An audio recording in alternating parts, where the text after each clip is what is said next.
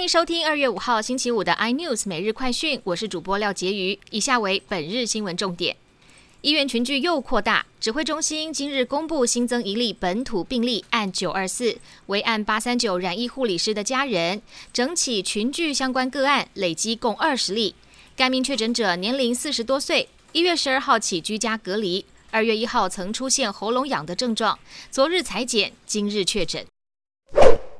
疫苗解方全球引颈期盼，COVAX 官网公布了第一批配送名单，看来看去找不到台湾，但指挥中心澄清，在最下排非联合国会员共领一百三十多万剂，台湾就在名单中，最快二月到六月之间疫苗抵台，渴望施打。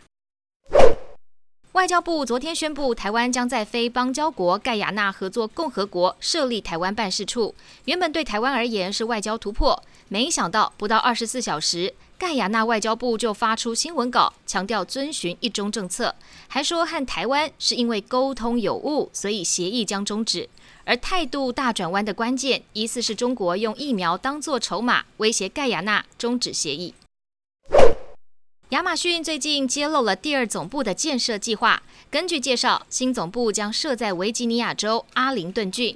全新的总部预计会有三座二十二层楼高的办公大楼，总办公面积高达两百八十万平方公尺。办公大楼群将围绕主建筑物，是螺旋玻璃塔状设计，外形酷似双麒麟。美国总统拜登应对中国的态度一直是外界关注焦点。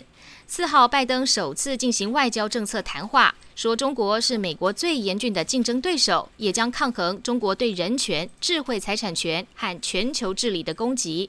但基于美国利益，美方还是会跟北京合作，被外界认为政策矛盾不一。外界分析，可能跟内阁团队意见不合有关。更多新闻内容，请锁定有线电视八十八频道 MOD 五零四台 iNews 最正晚报，或上 YouTube 搜寻三立 iNews。